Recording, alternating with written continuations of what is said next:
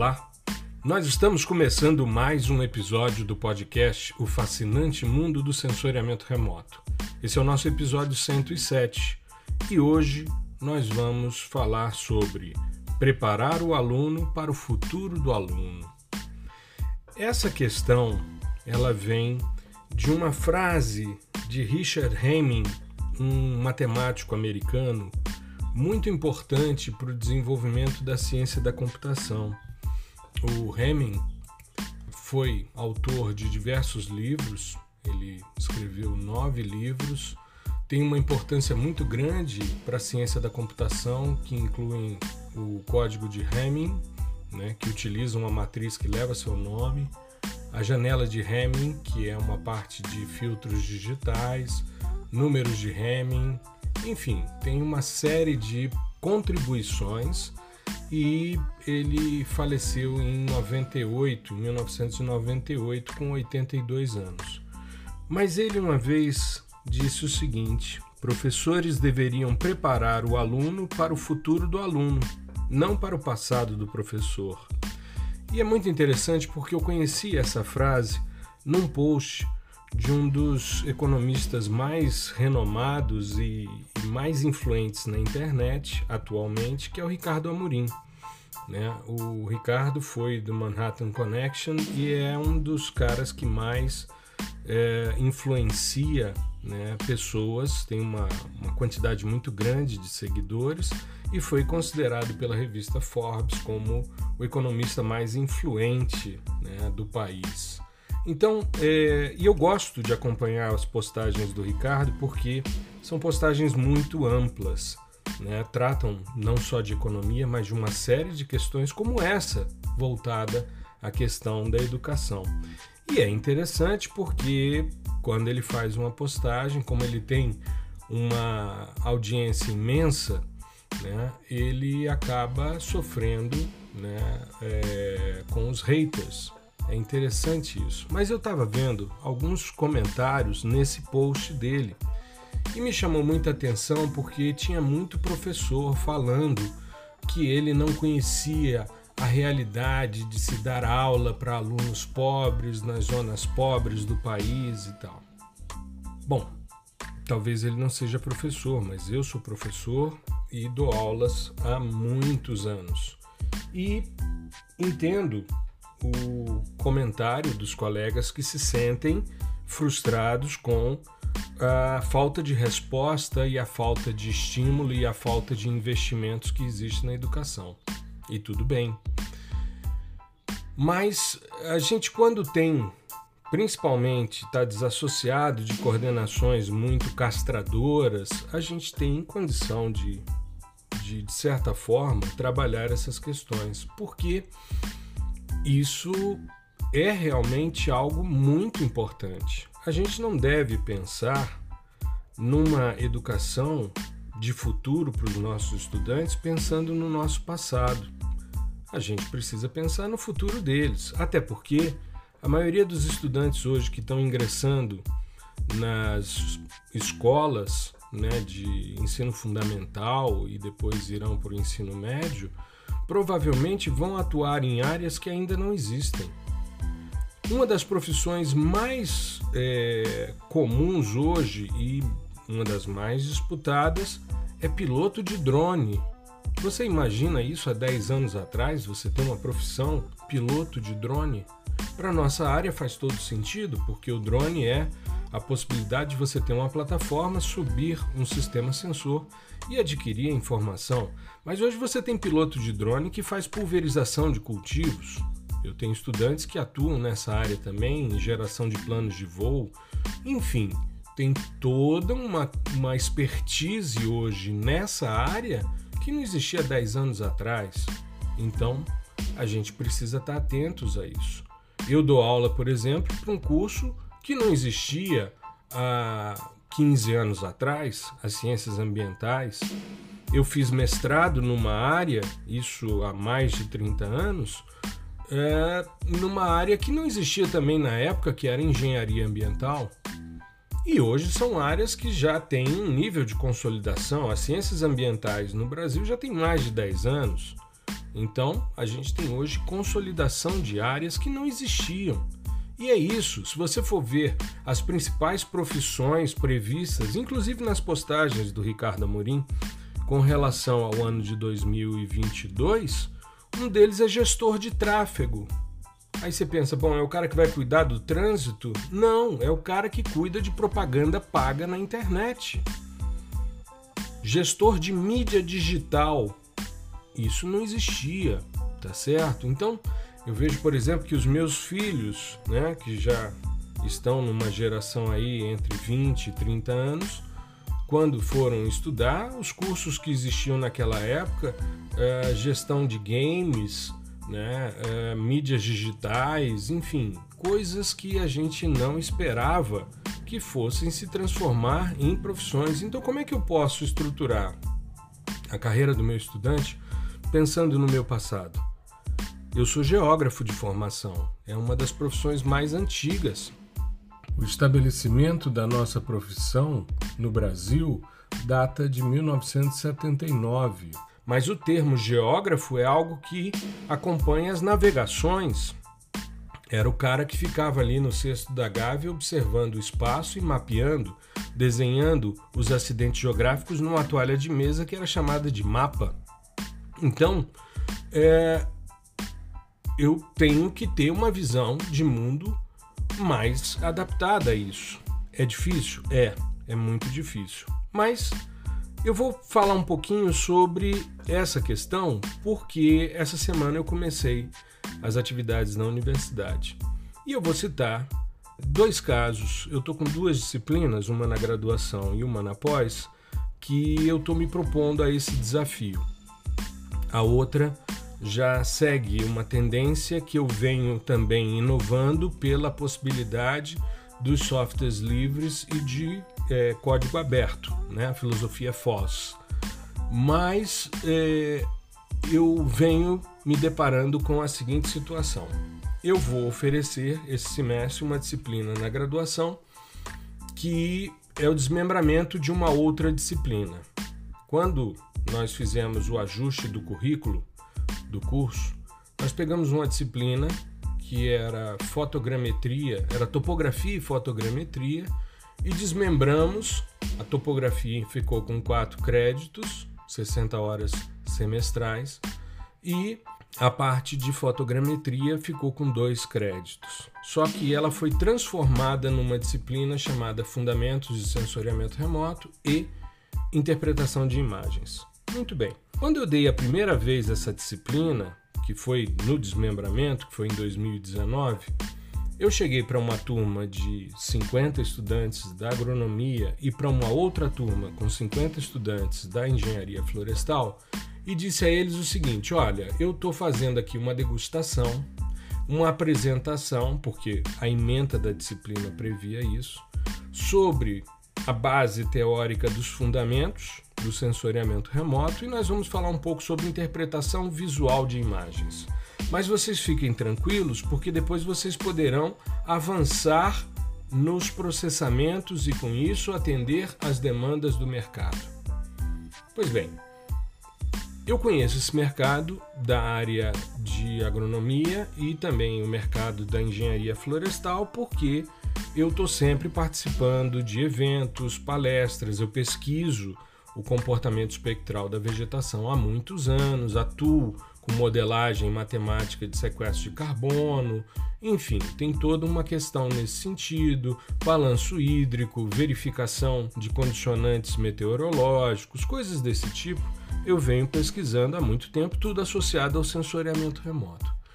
Pois bem, e aí, né, os estudantes eles ficaram muito satisfeitos com a perspectiva de conhecerem mais a fundo, até porque o agronegócio tem hoje uma atuação muito forte na utilização de sensoriamento remoto, principalmente nesse mercado de drones. Hoje você vê um, um, acompanhamento dos estádios de crescimento das plantas utilizando esse tipo de sensoriamento remoto, um sensoriamento remoto mais particular. Você sobe o drone, baixa cenas, faz os ajustes e avalia. Você pode ver as deficiências nutricionais, você pode ver onde é que estão as pragas, ou, ou seja, onde é que você deve colocar insumos, fertilizantes, agrotóxicos, coisas desse tipo. E eu sempre ligado a isso. Meu doutorado foi um projeto da Embrapa para fazer agricultura de precisão para pequenos produtores que não tinham condição de contratar o, o trator com todos os sensores. Você, por meio de imagens e mapeamento mineralógico, você indicar onde colocar os insumos para você aumentar a produtividade daquele pequeno produtor. A minha tese tinha esse apelo né, na, na sua construção. E dentro dessa perspectiva, eu sempre tive essa relação muito forte. Trabalhei muito com solo, trabalho com vegetação, trabalhei com água, né, com climatologia, então estava sempre envolvido nessas questões. E aí, para minha surpresa, quando os estudantes resolveram avançar, aqueles que ficaram, né, de certa forma, encantados com o fascinante mundo do sensoriamento remoto e queriam avançar, eles se depararam com uma barreira. Eles não tinham os pré-requisitos necessários para fazer as disciplinas de processamento. E o curso deles não previa esse tipo de coisa.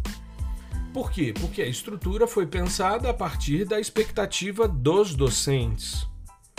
Mas eu que estou ali envolvido com o mercado, vendo as pessoas, eu tenho muito aluno atuando nessa área, eu percebi que era uma grande maldade. Ou seja, é como se eu tivesse passado né, mel na boca deles e de repente você puxa o pirulito e diz: olha, o pirulito existe, mas você não pode consumi-lo. Né? É como você chegar para uma criança e dizer, olha, tá aqui o sorvete. Quando ele vem, você fala, ah, ah, você não vai comer não. Então é o tipo da situação frustrante. E eu fiquei durante muito tempo conversando isso com os colegas e dizendo, gente, isso é uma grande enganação. Você dizer que existe isso, que é possível fazer isso, só que você não dá as ferramentas para que ele possa fazer isso. Só que a gente precisa pensar no futuro desses estudantes. E aí é, por uma questão de ajuste, né, de, de grade horária, essa disciplina voltou para mim esse semestre. E aí existe algo chamado liberdade de cátedra. Eu tenho uma ementa a seguir, mas o conteúdo eu posso ajustar de acordo com as necessidades. Então eu montei um curso que tem a parte de fundamentos, de interpretação e de processamento. Só que ao invés de eu falar do processamento de forma geral, como eu faço nas ciências ambientais, na geologia, na geofísica, né, para esses estudantes, eu vou direcionar. Então eu vou trabalhar coisas voltadas à compreensão de contraste, composição colorida, operações aritméticas, que é a base dos principais índices espectrais. E como eu já falei em algumas palestras e em alguns eventos, o NDVI é a grande coqueluche na área do agronegócio hoje. Só que tem coisa melhor para ser feita. Você tem modelagens de sequestro de carbono e até mesmo o Threshold Cap, que é uma transformação que a gente se deparou e, e fizemos agora duas lives. As duas últimas semanas anteriores a essa que está começando hoje, nós fizemos duas grandes lives sobre Threshold Cap e o Threshold Cap surgiu a partir da observação de como os pixels variavam ao longo dos estádios de crescimento de culturas de trigo nos Estados Unidos. Então, nada mais apropriado do que você municiar e ensinar para os seus estudantes essa possibilidade. Então, é usar a máxima do Hamming que os professores devem preparar o aluno para o futuro do aluno, não para o passado do professor.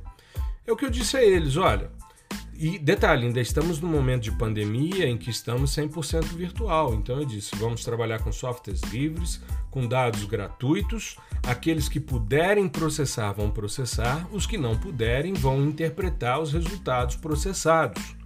Mas todo mundo vai ter as mesmas oportunidades e todo mundo vai estar tá tendo é, munição suficiente para quando entrar no mercado, sensoriamento remoto não ser nome de chiclete ou seja, algo que ele ouviu falar por acaso, mas não tem noção do que, que é. Não, ele chegar e dizer: Não, isso aqui eu entendo, eu vi na graduação, eu sei como é. É claro que quando a gente se depara, principalmente com turmas grandes, nem todo mundo está afim. E tudo bem. Eu comentei com eles, gente, é muito comum eu me encontrar depois de alguns anos com estudantes meus de graduação que fizeram disciplinas de processamento comigo, me procurando para fazer cursos comigo depois, porque na época não deram a atenção devida, estavam mais preocupados em cumprir etapas do que efetivamente adquirir o conhecimento. Só que agora eles são profissionais, estão no mercado e são cobrados. Então agora eles precisam correr atrás dos prejuízos. Eu sempre chamo atenção no primeiro dia de aula dizendo fique atento, porque isso pode lhe ser cobrado mais à frente. E da mesma maneira, a gente está fazendo isso junto a uma disciplina de pós-graduação, mas aí já é uma disciplina montada dessa forma, ou seja, o programa é livre e aí eu vou trabalhar uma questão que vem sendo sempre um gargalo na pós-graduação.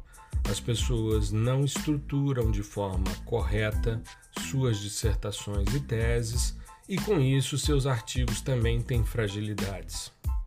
Eu falo disso com muita tranquilidade porque eu, durante muito tempo, participei, inicialmente como revisor, depois como editor associado da Revista Brasileira de Cartografia. Eu saí no meio do ano passado né, dessa função, depois de vários anos desempenhando, e é, sempre me chamou a atenção porque era quase que com uma frequência imensa da gente receber artigos que não discutem seus resultados. E isso porque Muitos dos nossos colegas na pós-graduação estão mais preocupados com a quantidade de artigos produzidos do que com a qualidade desses artigos.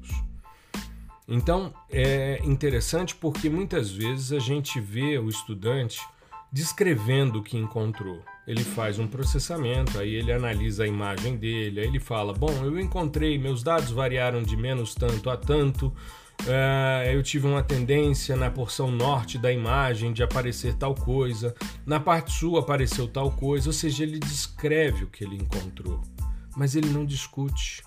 Ele não discute porque ele não consegue fazer as relações com a literatura observada. Ele não consegue dizer se aquilo que ele encontrou é coerente ou se faz sentido ou não em relação ao que ele leu, em relação ao que existe de conhecimento. E ele não precisa se preocupar se ele contrariar a literatura, porque a ciência avança muitas vezes nesse sentido.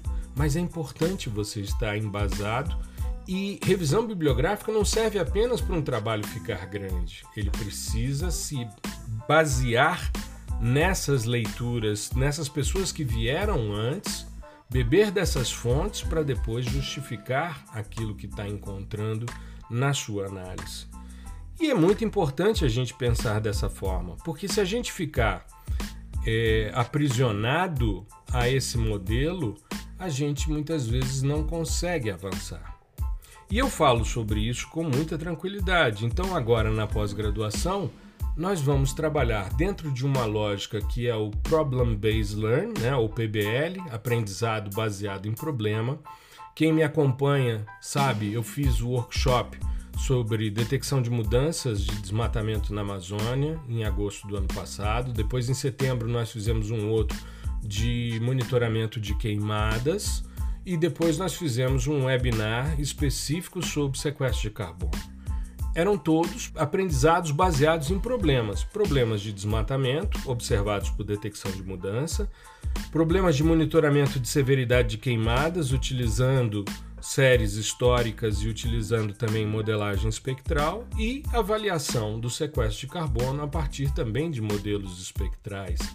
Então é uma proposição bastante interessante e instigante. Para isso a gente precisa saber o que, que cada um está trabalhando e permitir, por meio de uma, uma prática né, que é chamado de brainstorm ou é, tempestade de ideias, né, de uma tormenta de, de pensamentos e de ideias e chegar a estruturação de um trabalho que tenha toda a sua complexidade sendo discutida ao longo de um semestre. Então, é algo que a gente vem buscando e eu venho pensando muito nisso em termos de divulgação de ciência, da necessidade e das falhas que tenho encontrado com relação a isso. Essa questão do, do brainstorm me chama a atenção uma, uma ideia muito interessante, porque o gestor de um projeto como esse, que no caso serei eu, né, eu estou mentorando as pessoas ali na pós-graduação, nesse sentido da gente construir um ou mais trabalhos acadêmicos a partir de um problema específico, fazendo, dentro de uma lógica de sensoriamento remoto, uma análise ambiental. E aí, é, eu até comentei com os estudantes na pós-graduação que tem um case de sucesso de brainstorm que é muito interessante e eu queria compartilhar com vocês. alguns anos atrás, isso na parte de marketing isso é muito discutido, né? Mas alguns anos atrás, uma empresa vendia lâmpadas fluorescentes. E essas lâmpadas eram embaladas uma a uma em papel jornal jornal velho. Então, o dono da empresa né, pedia doações, comprava né, nos, nas cooperativas de papel jornal velho para embalar suas lâmpadas, para protegê-las, né? Isso há muito tempo atrás. E aí ele percebeu que havia uma tendência de redução de produtividade nessa linha da fábrica dele, que era a embalagem, e foi observar e notou que os trabalhadores, quando iam embalar uma lâmpada e abriam um jornal, mesmo sendo um jornal velho, às vezes uma ou outra matéria chamava atenção. E aí o cara parava, lia a matéria e deixava de embalar a lâmpada. Ele queria que isso fosse mais expedito, ou seja, que o cara não lesse e embalasse e com isso a produtividade se mantivesse. E aí ele chamou os gestores né, os coordenadores de setor para um bate-papo. E muito interessante porque ele já tinha estudado essa linha do brainstorm, né? E com isso você deixa as pessoas falarem. As pessoas vão falando e sem julgamento do que elas estão dizendo. Porque às vezes o seu corporal, a sua cara, né? uma reação que você tenha de que isso, fulano, coisa desse tipo, pode bloquear o processo criativo. E ele disse: gente, a gente tem um problema aqui, os caras estão lendo o jornal e a gente precisa resolver a questão. E aí começaram a falar as coisas, ele foi anotando as ideias né, num papel e de repente alguém veio com uma ideia estapafúrdia. Olha eu fazendo julgamento aí, ó. Mas ele, como gestor, sabia que a ideia era estapafúrdia, mas não fez nenhuma consideração de reprovação. A ideia era simplesmente a seguinte: fure os olhos deles. Aí você pensa, pô, que absurdo, né? Como é que você vai chegar para o setor e dizer, gente, olha, para aumentar a produtividade, nós vamos cegá-los todos para que vocês não leiam o jornal? O gestor poderia ter tido essa reação de dizer, cara, que absurdo, você ficou doido, né? Coisas desse tipo, e simplesmente cortar e nem anotar mas ele foi para casa com todas as ideias e foi pensar naquilo, inclusive na ideia estapafúrdia. E chegou à conclusão que ele poderia melhorar o setor se ele realocasse os trabalhadores da linha de embalagem para um outro setor, né, distribuísse nos outros setores e contratasse pessoas portadoras de deficiência visual ele teria ali pessoas que não leriam as notícias, isso aumentaria a, a, a, produtividade, diminuiria o tempo gasto para embalar as lâmpadas e haveria também um apelo muito forte pela inclusão de pessoas portadoras de necessidades especiais. Isso é um caso real, é um caso real né, que eu li há muitos anos atrás, num dos diversos livros que li, e não me lembro exatamente qual, porque foi numa disciplina, não foi na minha biblioteca, né, nos meus livros, mas isso me chamou muita atenção e a discussão a respeito disso. Pode ter sido inclusive um paper né, numa das disciplinas que fiz ao longo da graduação e da pós. Mas isso me chamou muita atenção e tem muitos anos que eu ouvi essa história, que eu li essa história. E isso me marcou muito. Por quê? Porque por mais absurda que uma ideia possa parecer, você pode tirar proveito dela. E é justamente dentro dessa perspectiva que nós já fizemos um episódio anterior aqui, cujo título é Por Não Saber Que Não Podia, foi lá e fez. E é justamente por isso. E eu queria encerrar a nossa fala de hoje, o nosso episódio de hoje, fazendo uma consideração sobre uma forma de mudança que eu tive que fazer ao longo dos anos para poder suportar uma demanda que me surgiu de estudantes de pós-graduação. Eu, quando comecei a fazer pós-graduação, principalmente o mestrado, foi quando eu mais me aproximei do laboratório de sensoriamento remoto da UNB. Eu já tinha tido aulas na graduação, como eu falei, eu fiz o meu TCC em sensoriamento remoto mas quando eu estava no mestrado foi quando eu comecei a fazer uma série de disciplinas. Fiz disciplinas de fundamentos de sistemas sensores, disciplinas de interpretação de imagem, disciplinas de processamento de dados, é, processamento digital de imagens, enfim, fiz várias disciplinas para compor o leque e para poder entender.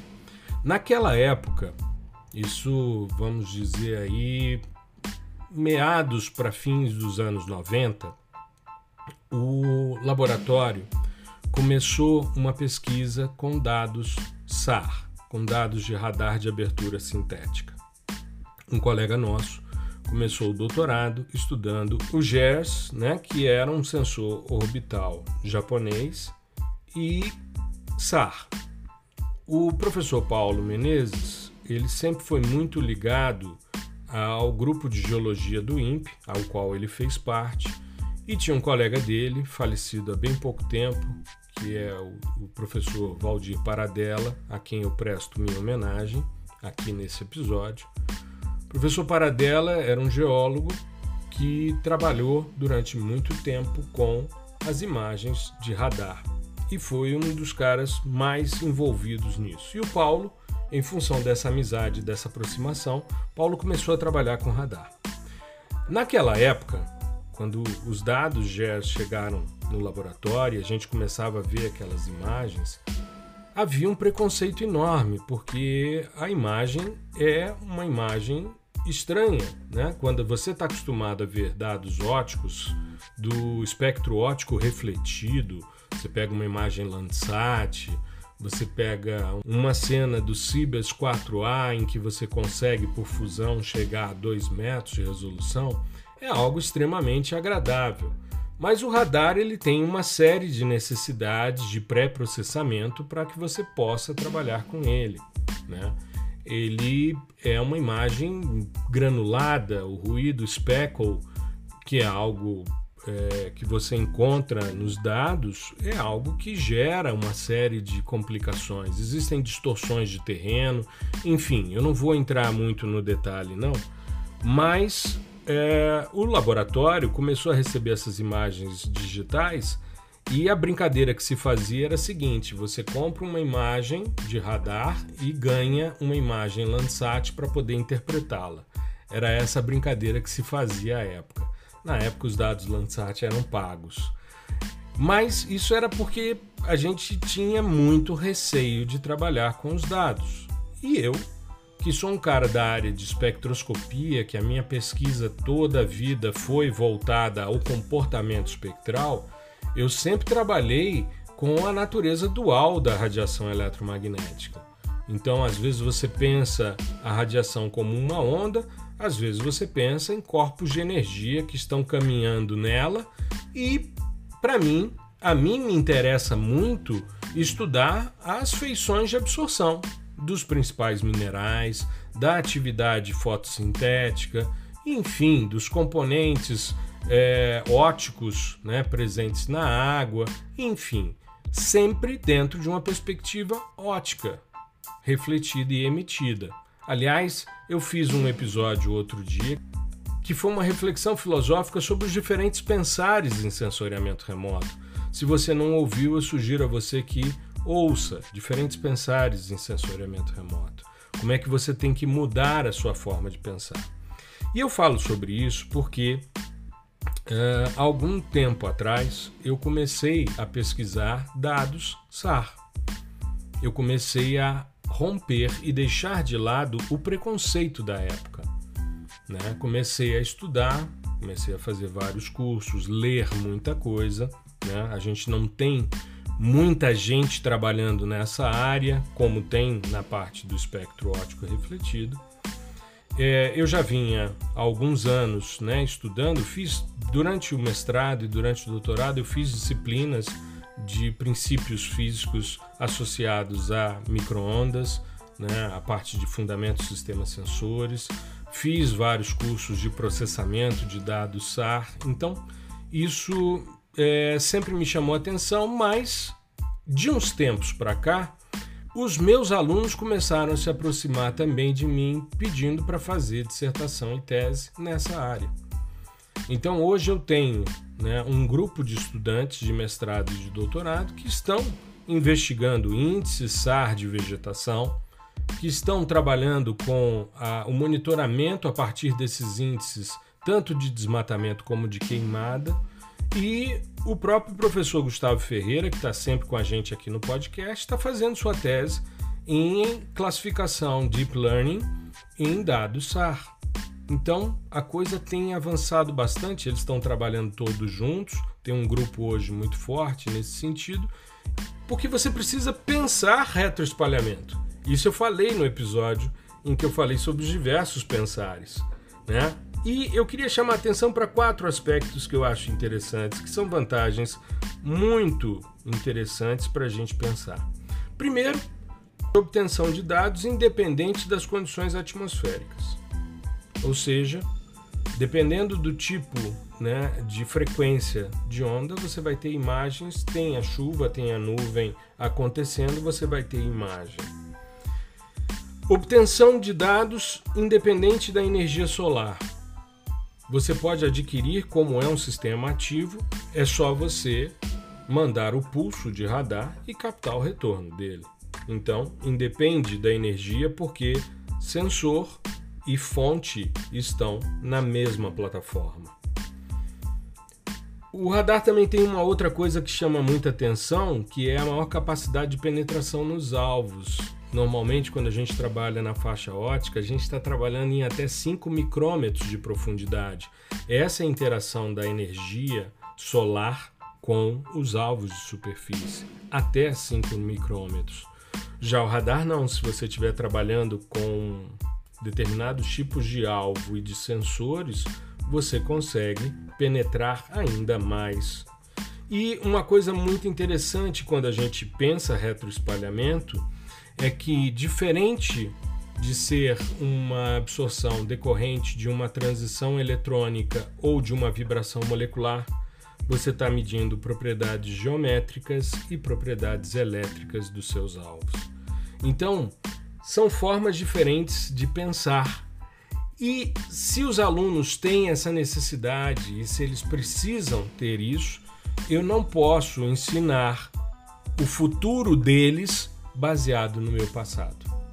É claro que o meu passado consolida toda uma estrutura de fundamentação teórica que embasa, inclusive, o sensoriamento remoto de microondas. Mas eu não posso querer ensinar radar baseado na filosofia do sensoriamento remoto hiperespectral ou termal, que é a pesquisa que eu venho fazendo há mais de 20 anos. Então eu preciso abrir a cabeça.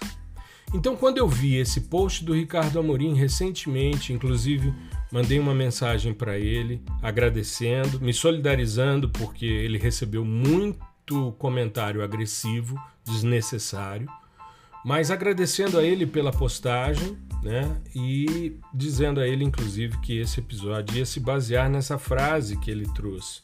Professores deveriam preparar o aluno para o futuro do aluno, não para o passado do professor.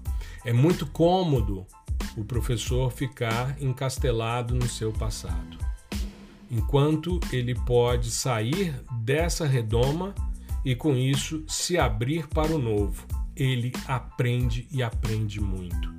Eu digo a vocês, com toda tranquilidade, com toda honestidade, eu aprendo todos os dias, justamente porque não tenho receio de conhecer coisas novas, coisas diferentes, coisas de futuro. Se não fosse por isso, não teria proposto o PDI com Python, que para mim é uma tendência de mercado.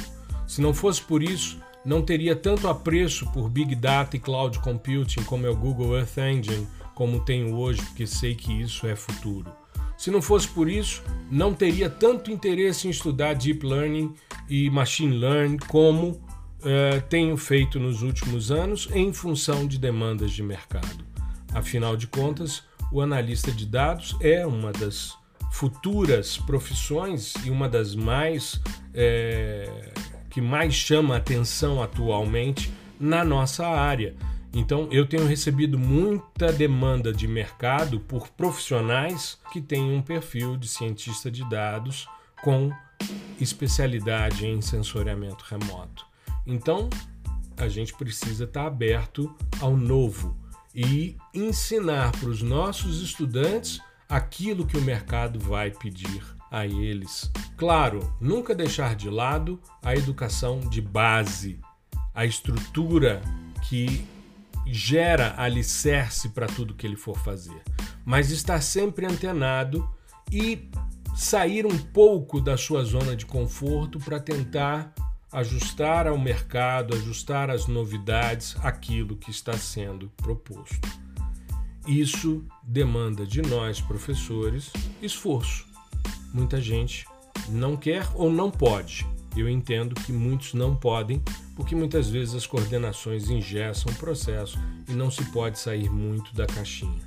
Mas se a gente tiver liberdade de cátedra e puder fazer isso, faça. Primeiro, porque é desafiador para você.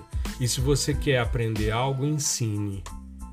Isso é uma máxima que funciona, porque você vai ter que se preparar para você poder digerir aquilo e ensinar para que o estudante possa se apropriar. Então, esse semestre eu estou fazendo esse exercício e faço isso todos os semestres, porque estou sempre inovando, sempre buscando. Tá certo? Eu espero que tenha sido uma reflexão legal. Eu espero que você pense sobre isso, principalmente você que está ingressando no mercado de trabalho. Eu tenho uma audiência hoje muito interessante de pessoas que estão na universidade, concluindo seus cursos e esbarrando com os primeiros desafios do mercado de trabalho. Para você que está nessa situação, não tenha receio.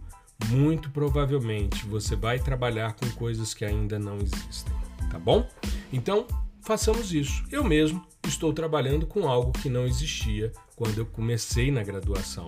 Eu jamais pensei que um dia pudesse ensinar sensoriamento remoto em redes digitais e num podcast, o principal podcast de sensoriamento remoto que existe em língua portuguesa hoje no mundo, o fascinante mundo do sensoriamento remoto. Tá bom? Um grande abraço para você, tudo de bom. Tchau, tchau.